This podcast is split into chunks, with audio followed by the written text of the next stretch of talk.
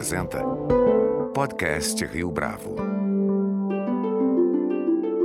Este é o podcast Rio Bravo, eu sou Fábio Cardoso. Nós do Brasil, Nossa Herança e Nossas Escolhas é o título do livro de Zeina Latif, economista que passou por várias instituições financeiras, como a XP, de onde foi economista-chefe. No livro, Zeina Latif resgata as questões relacionadas à nossa origem como nação e busca estabelecer o quebra-cabeça do baixo crescimento brasileiro. Em entrevista ao nosso podcast, ela conta por que decidiu escrever este livro, comenta a importância da da obra de Douglas North para este trabalho e explica por que é que faz falta uma classe média no Brasil. Zeina Latif, é um prazer tê-la aqui conosco no podcast Rio Bravo. Muito obrigado pela sua participação. Eu que agradeço, prazer enorme meu. Zeina, para a gente começar essa entrevista, como é que surgiu a ideia do livro Nós do Brasil, Nossa Herança e Nossas Escolhas, que foi publicado recentemente pela editora Record? Olha, a minha geração é uma geração que viu um Brasil que poderia ter dado mais certo. Né? Eu vivi ali adolescente, pré-adolescente, o fim do governo militar, o Brasil numa crise profunda, a gente viu toda a dificuldade que foi estabilizar a economia, trazer a inflação para patamares civilizados, e aí o salto enorme que foi dado com a estabilização da economia, com políticas é, de distribuição de renda, melhora dos indicadores sociais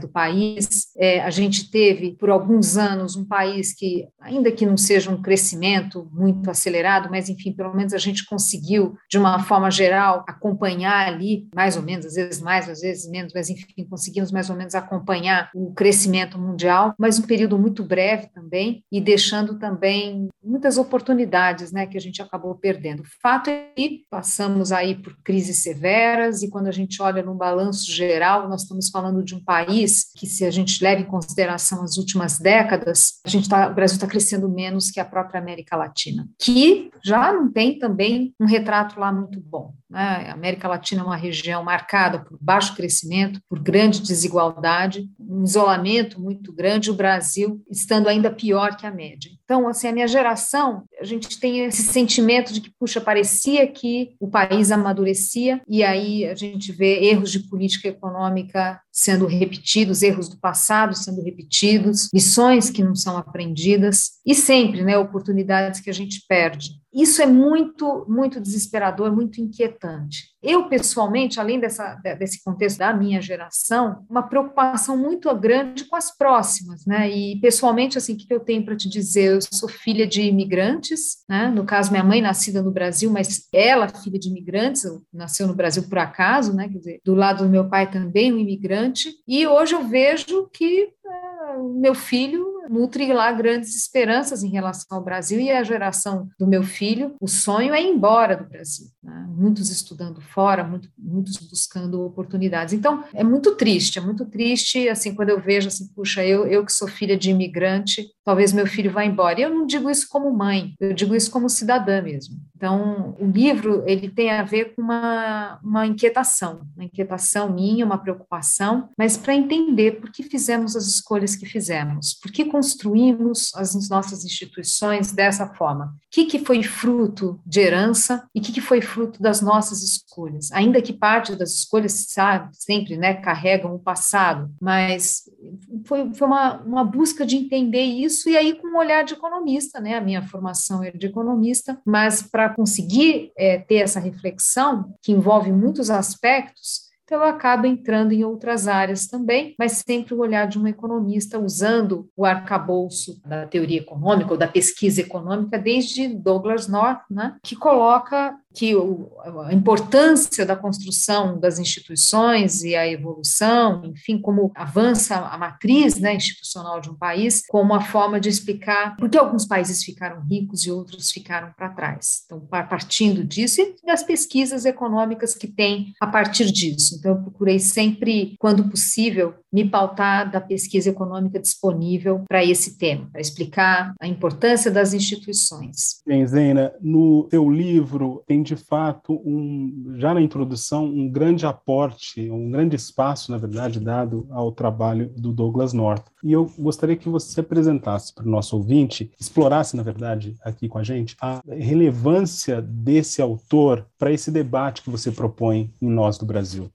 Não, não, eu acho que seria difícil escapar do, do Douglas North quando a gente procura entender que, vamos dizer assim, os conceitos tradicionais, vamos dizer assim, da, da teoria econômica, da economia, não dá conta para explicar as escolhas das nações, né? Então, não, não, teria como escapar dessa referência do Douglas North e, obviamente, né, tão bem sucedida que foi, né, ganhou o Nobel, mas mais do que isso, toda a pesquisa que desencadeou a partir desse pensamento, pesquisa empírica, né, com todas as dificuldades que tem nesses temas, por exemplo, quando a gente fala da relevância, por exemplo, das crenças de uma sociedade para explicar o grau de desenvolvimento, o crescimento do, de uma nação. Como é que você mede isso? Né? Então, claro que tem questões técnicas, dificuldades técnicas, né? São temas muitas vezes até em função das próprias dificuldades de medir as variáveis e de dar o tratamento econométrico adequado. Claro que tem temas que não estão totalmente consolidados, né? Mas dá para a gente dizer o seguinte: olha, não tem uma regra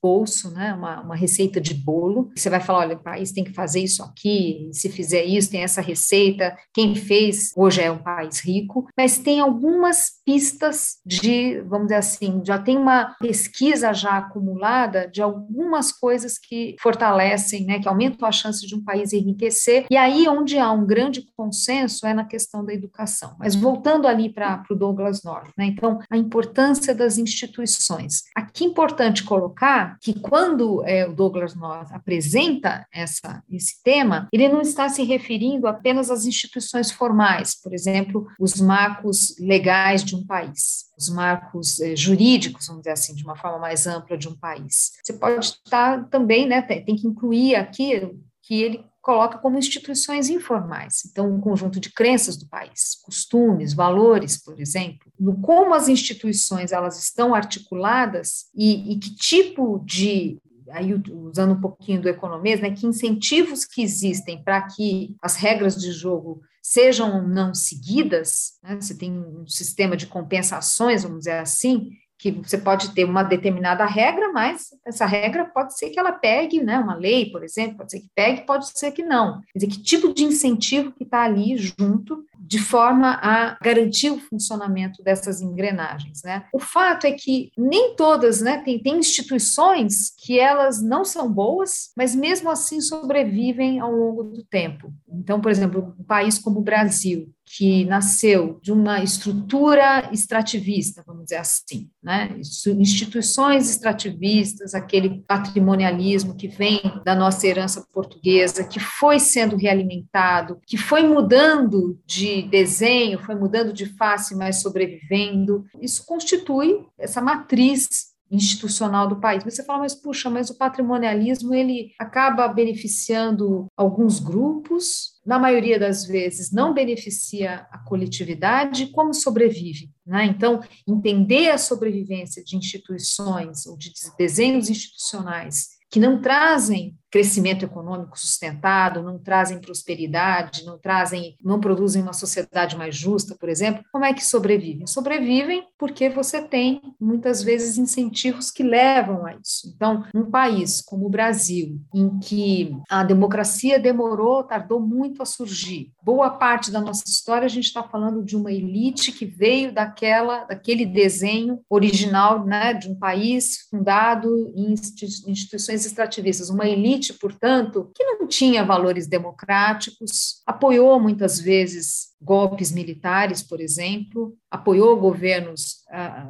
absolutistas ou né, ditaduras, no caso, falhou ali em termos de ter valores democráticos, republicanos, republicanos no sentido da busca do bem comum. E aí, certas instituições elas foram sobrevivendo porque atendiam a interesses de grupos organizados. Então, é um pouco isso, quer dizer, tentar, bom, afinal, dessas nossas escolhas todas, que instituições, vindo dessa reflexão, dessa proposta lá atrás do Douglas North, né? Como que a gente desenhou essas instituições? Por que que algumas delas sobrevivem mesmo não entregando bem-estar social, não entregando crescimento econômico? Que escolhas são essas que a gente fez? Algumas a gente fez e deu certo. Quando, pegando um exemplo bem sigelo que eu coloco no livro, mas que é importante, por exemplo, regime de metas de inflação. Foi lá institu instituído, tem funcionado bem, né? Foi introduzido em 1999, tem funcionado bem, sistematicamente um banco central que vai que busca, claro, teve tivemos desvios, teve momentos de enfraquecimento da credibilidade do Banco Central, é verdade, mas grosso modo, um regime que funcionou bem de um Banco Central que sistematicamente buscou cumprir a meta de inflação, conseguiu entregar a inflação baixa por, ou bem comportada, né, por tantos anos. Não cumprir a meta significa perda de reputação do Banco Central. E esse, né, ter uma inflação controlada acabou se tornando também uma crença da nossa sociedade. Então, uma instituição que foi lá desenhada e que foi abraçada, vamos dizer assim, pela sociedade no sentido de fazer parte hoje das nossas crenças o desejo de inflação baixa. Então, por exemplo, esse é um fator que distingue bastante o Brasil da Argentina. A Argentina, a tolerância à inflação alta, né, é, até porque não tiveram uma experiência longa de período prolongado de inflação baixa, mas enfim, não tem esse gostinho que o brasileiro tem de ter uma inflação, de conquistar uma inflação bem comportada e reagir quando a inflação fica sistematicamente elevada. Isso se torna tema, se torna tema de debate público, de críticas, de reclamações, de insatisfação, a confiança do presidente cai, daí o Banco Central tem mais apoio, vamos dizer assim, para perseguir a meta, ainda que isso envolva elevação da taxa de juros e o sacrifício que vem é, junto com isso. Então, assim, é isso. A gente tem acertos, mas lamentavelmente nós temos, no geral, uma matriz institucional que não consegue entregar aquilo que seria necessário né, para o país crescer mais. E, claro, tudo isso sendo, ironicamente, né, muitas vezes reforçado pela própria Constituição do país. Uma Constituição que estabeleceu muitos direitos, mas não se preocupou com as gerações futuras, muitos pontos ali na nossa Constituição contraditórios que acabaram até reforçando um desenho diferente, mas reforçando o patrimonialismo. Bem, Zena, tem um outro ponto que você destacou na sua primeira resposta, que gira em torno da história do Brasil, e o seu livro faz inúmeras menções a esse legado, a importância dessa herança, isso inclusive está no título. É, 2022 marca os 200 anos da independência do nosso país. O quanto desse nosso presente foi moldado a partir deste evento histórico independência? A história ela vai tendo efeitos cumulativos, as coisas vão se somando, mas eu acho que não dá para a gente desconectar. A gente sabe muito pouco da nossa história, né? Aliás, esse é um problema do Brasil. A gente tem um problema de falta de memória e isso é um dos fatores que eu acho que atrapalha muito, quer dizer, no sentido de estarmos com frequência repetindo erros. Mas enfim, isso dito, se a gente for pensar assim, comparando com um extremo, tá? Aqui, não no sentido de, de, maiores julgamentos em relação a isso, mas às vezes ajuda a fazer o ponto. Quando a gente pega, por exemplo, o processo de independência dos Estados Unidos lá atrás, das colônias, né, que foi um movimento que teve uma participação popular muito forte, um, a elite engajada, a sociedade engajada, então, de fato, foi um movimento assim com muito respaldo. E isso ajudou a aglutinar a sociedade ajudou a reforçar a coesão social, esse sentimento de pertencimento a uma nação. A gente teve uma independência no Brasil que é, não, não, não, se tratava disso. Coisa quando tivemos a proclamação da República, que as pessoas nem sabiam bem o que estava acontecendo. E lá atrás, na independência, lembrar que isso a gente né, se distinguiu da América espanhola, que a gente ficou com a monarquia aqui. Então, uma independência, mas muito presa ainda ao passado, porque o receio de fragmentação do território, as muitas revoltas regionais,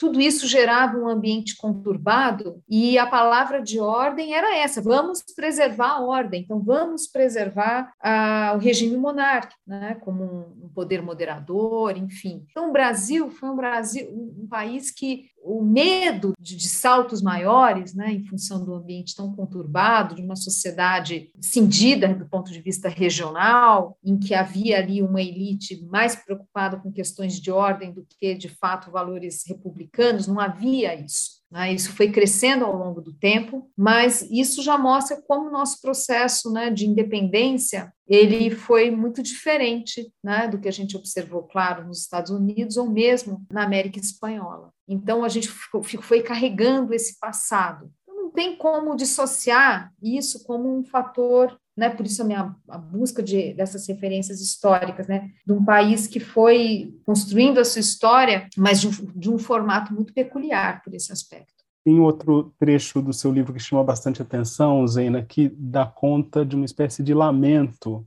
da falta que faz uma classe média no país. Ao mesmo tempo, existem facções políticas no Brasil que praguejam sempre que possível contra a classe média. Na sua avaliação, por que é que a gente é assim quanto país? De um lado falta a classe média, de outro lado a classe média que existe, ela é muitas vezes criticada. É, aqui, aqui tem um, um problema do conceito de classe média, que até eu procuro colocar isso no, no, no livro. Uma coisa é o conceito que a gente tem na cabeça, né? A maioria das pessoas tem na cabeça, que é o conceito da sociologia, que remete àquela classe média americana, vamos dizer assim, né? o sujeito que tem carro na garagem, que tem acesso a determinados bens de consumo duráveis, tem uma vida relativamente confortável. Essa referência da sociologia, vamos dizer assim. Um grupo que é usuário de serviços públicos, que tem voz ou ação coletiva, né, acaba exercendo uma ação coletiva, ainda que com decisões individuais, mas enfim, para uma forma de pressão do poder público, né, para entregar serviços de qualidade. Então isso é uma coisa. Esse conceito da sociologia que foi importante para a Inglaterra, foi importante para os Estados Unidos como forma de é, moldar, ajudar a moldar as políticas públicas em benefício da sociedade. Então, isso é uma coisa. A outra coisa é muito difícil medir isso, né? Muito difícil. Você não vai, não é que você vai lá, vai estabelecer uma faixa de renda e vai dizer, olha, essa daqui é essa classe média da sociologia. Né? Esse é um conceito que não, não dá para a gente dizer que é consolidado o suficiente, muito menos, né? na sociologia já tem suas questões, imagina você traduzir isso e tentar resumir por faixa de renda. O conceito da economia, que nutre as, as pesquisas econômicas, né? principalmente as pesquisas focalizadas em questões de distribuição de renda, enfim, é pela questão mesmo da renda. E a classe média é simplesmente o grupo, o grupo do meio. Daí tem uns que estabelecem um intervalo de renda mais amplo,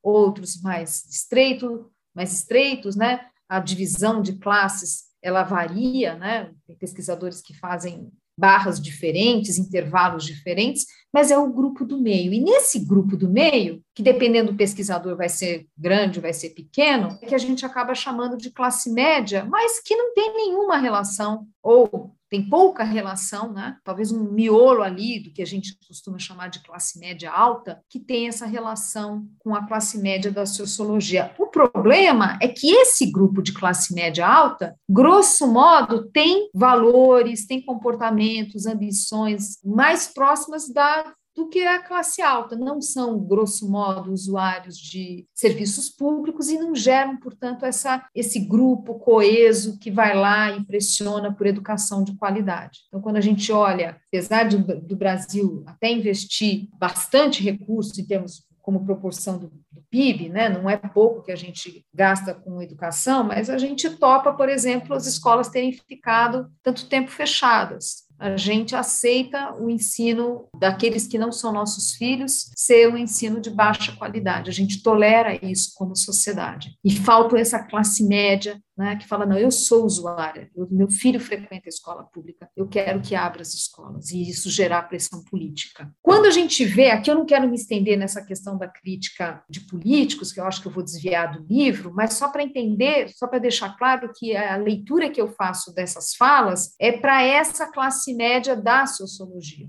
né? não é para esse grupo do meio que são os batalhadores do Brasil. Mas é isso, faz falta esse, esse chamado grupo coeso de uma classe média com valores ali de trabalho e ao mesmo tempo de cobrança por melhores serviços públicos. A gente, esse grupo ele tem crescido, felizmente, e aí eu discuto inclusive o papel dos evangélicos nessa equação. É um grupo que se manifesta, mas enfim, não tem ainda uma grande força. Acho que se tivesse, de novo, remetendo à questão da pandemia, escola fechada, acho que o resultado teria sido outro, uma pandemia. O seu livro, Zeina, foi publicado num ano chave, que é um ano eleitoral. Você acredita que os postulantes ao Palácio do Planalto têm condições para, de um lado, atrair a inteligência para enfrentar esses desafios que você apresenta no livro, e de outro, inspirar os jovens a não desistirem do Brasil? Esses jovens aí nos quais você incluiu o seu filho? apesar das muitas preocupações, eu procurei ali na, no último capítulo trazer um pouco essas reflexões. Né? Vejo alguns elementos muito interessantes no,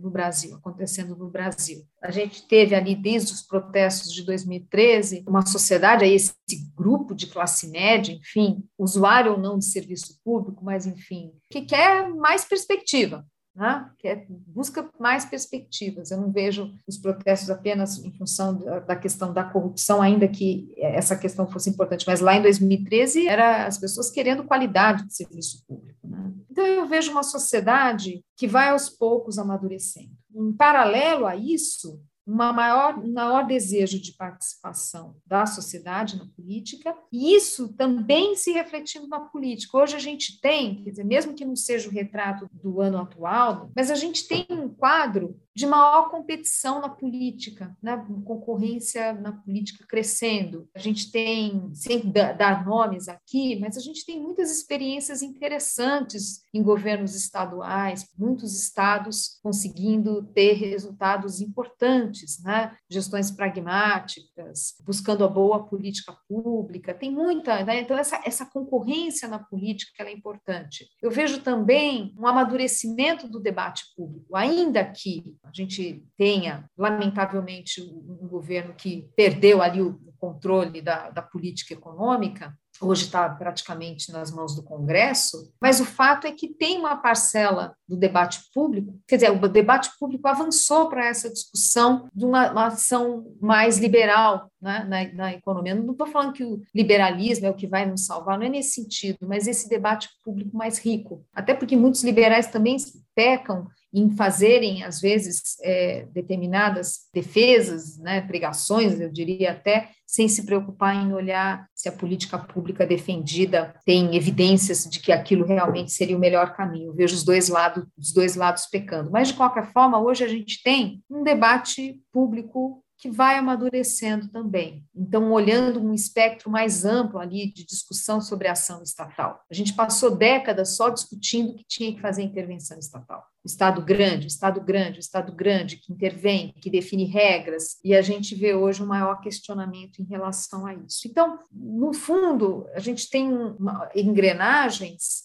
que podem estar começando, estarem mais azeitadas, assim, quando a gente junta uma sociedade mais exigente, a concorrência na política, o debate público que vai avançando. Vejo avanços aqui, ainda que a gente não possa dizer que, olha, já, já tem, né, já tem coisas prontas. Tem dois Brasis aqui. Tem o Brasil patrimonialista, que reage, que tem medo de reforma, que tem medo de mudança de status quo, que não quer perder seus benefícios, legitimamente ou não, o fato é que reage e bloqueia reformas, mas você tem também, e algo muito ligado às novas gerações, você tem também um outro lado da nossa sociedade, ou mesmo do setor produtivo, que quer uma ação estatal mais eficiente, um Estado que consiga funcionar melhor independentemente do seu tamanho. Claro que se pudesse menor para diminuir a carga tributária, eu pessoalmente acho que seria melhor, mas enfim, independentemente dessa questão, mas há, esse anseio, principalmente jovens com perfil mais empreendedor, de uma ação estatal mais efetiva, com maior zelo no uso dos recursos públicos, ao mesmo tempo mantendo a inflação baixa, que é algo que já está nas nossas crenças. Agora, é claro que tem uma questão de, da política, né? Uma coisa é o anseio da sociedade, a outra,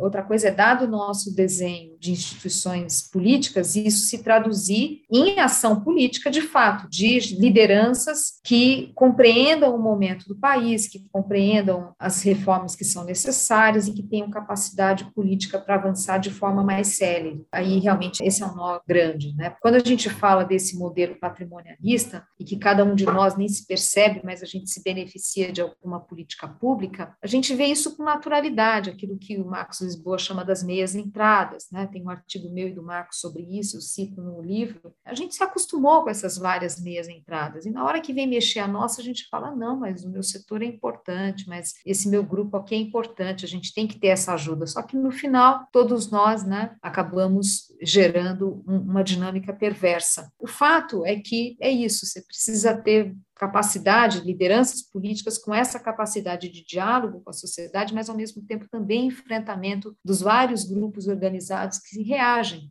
né, na hora que você tenta mexer alguma regra. Nesse Brasil tão complexo, com tantas regras tributárias, regulatórias e tal, cada um tem um pedacinho desse latifúndio, quer dizer, cada, cada distorçãozinha tem dono, e a gente reage na hora que um governante vem e fala, não, eu tenho que mudar a regra do jogo. Eu vejo um caminho, ironicamente, eu acho que a pandemia pode ter ajudado a reforçar esses sentimentos todos, esses, essas dinâmicas, vamos dizer assim, mas a minha preocupação é, é a velocidade. Então, a velocidade muito lenta que pode gerar o que eu chamo do, né, o, que, o que se usa né, das frentes, essa é a ideia do ponto de não retorno. Quer dizer, você fica um período tão longo, com baixo crescimento, e isso tendo repercussões sociais, na questão indicadores de violência, por exemplo, ou mesmo na questão do meio ambiente, enfim, eu vejo esses elementos que podem trazer uma dinâmica muito mais favorável para o país em termos de desenvolvimento, crescimento, desenvolvimento econômico. Meu receio é você não ter lideranças capazes para compreender o momento do país, os anseios da sociedade e com força política para ir eliminando essas várias distorções do nosso patrimonialismo que a gente reage quando um governante tenta eliminar. Né? Nós, como sociedade, a gente reage, a gente está tão, a gente acha muito razoável ter essas várias meias entradas e a gente reage, mesmo políticas que notadamente não funcionam. Mas enfim, o meu receio é que essa dinâmica que eu enxergo, ela ser um movimento tão lento que por um tempo a gente, por um tempo longo ainda a gente venha ter crescimento muito baixo e vai gerando esse risco de pontos de não retorno, por exemplo, na questão social ou mesmo na questão ambiental. Que hoje você falar em crescimento econômico sustentado, ele também precisa ser sustentável. Isso está bastante claro, sustentado no sentido de duradouro, mas precisa também ter a sustentabilidade ambiental e a gente vai perdendo enfim, capacidade de reação, e obviamente na questão social, isso é bastante claro, você vai tendo uma sociedade mais violenta, grupos organizados crescendo, e, e isso dificulta mais a reversão lá adiante, por isso eu chamo de pontos de não retorno. Então, de fato, a gente precisa pensar em agendas mais ambiciosas, né? agendas mais ambiciosas e lideranças capazes. Então, em algum momento ali, quer dizer, vários momentos eu falo, olha, tem o um nó da política, né? o nó da política é muito grande. Uma última pergunta, Zeina. Eu tenho certeza de que para feitura desse livro, isso está presente nas referências bibliográficas, você leu bastante coisa. Tenho certeza de que também antes disso você já era e já se estabelecia como uma leitora voraz. Tem alguma obra que você redescobriu por conta do livro Nós do Brasil que você escreveu ou que você descobriu, enfim? Ai, foi tanta coisa que eu li, viu? Teve muita novidade, devo admitir. Tem temas que às vezes eram intuição minha. Eu pensava, puxa, por exemplo, vou dar uma, um exemplo aqui para você. Por exemplo, na questão do baixo investimento histórico, né, o erro histórico do Brasil com educação, em função das minhas leituras, em função, enfim, dos meus interesses, não só como economista, eu pensava assim, puxa, eu acho que na raiz disso tem a questão da escravidão. Se havia um preconceito tão grande né, uma visão de uma raça que seria inferior, né, tristemente. Então eu pensava assim, bom, acho que educação em parte, quer dizer, na raiz do, do, baixo cuidado com a questão social e com a questão da educação, na raiz disso tem o racismo.